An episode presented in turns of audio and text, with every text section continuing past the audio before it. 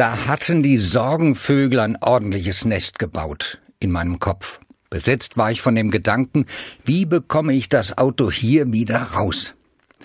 Mit dem Wohnmobil waren wir unterwegs, kamen abends an am Gardasee. Der Campingplatz voll, nur noch wenige kleine Stellplätze verfügbar. Schweißgebadet habe ich den Camper eingeparkt. Geschafft. Doch, wie soll ich hier wieder wegkommen? Alles so eng. Übermorgen muss ich hier wieder auspacken. Das geht nicht gut.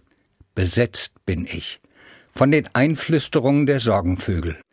Am besten reisen wir gleich wieder ab, du denkst ja nichts anderes. Meine liebe Frau ist genervt.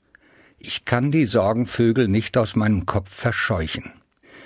Mit dem Zeltnachbarn zur Rechten rede ich am Abend vor unserer Abreise. Wenn er sein Auto wegfährt, könnte ich gut ausparken. Macht er, klar, ich entspanne etwas. Am nächsten Morgen der Camper von gegenüber ist unerwartet abgereist, der Platz leer, Gott sei's gedankt. Problemlos kann ich wegfahren. Was habe ich mich umsonst von den Sorgenvögeln verrückt machen lassen?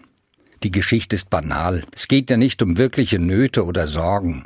Ich merke aber, wie anfällig ich bin für die Sorgenvögel und dass Martin Luther recht hat. Dass die Vögel der Sorge und des Kummers über deinem Haupt fliegen, kannst du nicht ändern. Aber dass sie Nester in deinem Haar bauen, das kannst du verhindern. Verhindern kann gehen, wenn ich Gottvertrauen habe. Sorgt euch also nicht um morgen, denn der morgige Tag wird für sich selbst sorgen, sagt Jesus. Recht hat er, das habe ich wieder einmal erfahren.